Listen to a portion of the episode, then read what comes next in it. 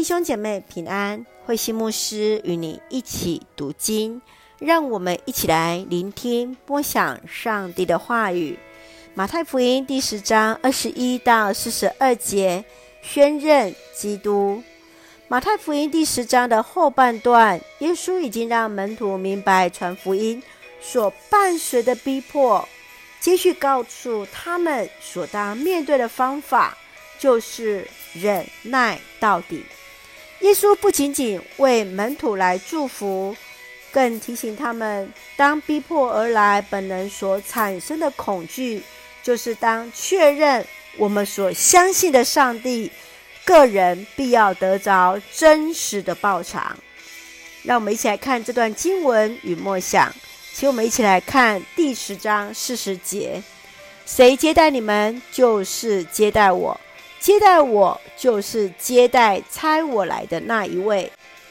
犹太人认为，当接待某一个人的使者，就好像接待了那人一样。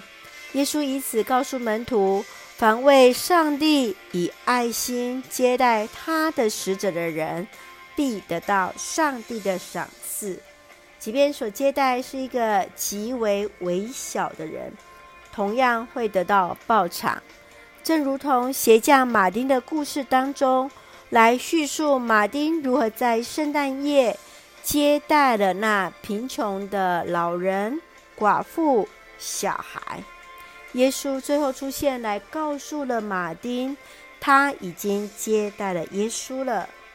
接待本身包含了接纳、接受的意思，是从内心去接纳人。而真诚的接待乃是从心发出，就是真诚的去款待人啊！亲爱的弟兄姐妹，你看见当中谁是最微小的吗？你会用什么来接待耶稣呢？愿主来帮助我们，来接待我们当中那需要的，让我们记得，当我们接纳那最小的。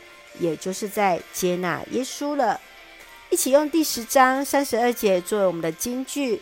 那在人面前认我的，我在我天父面前也要认他。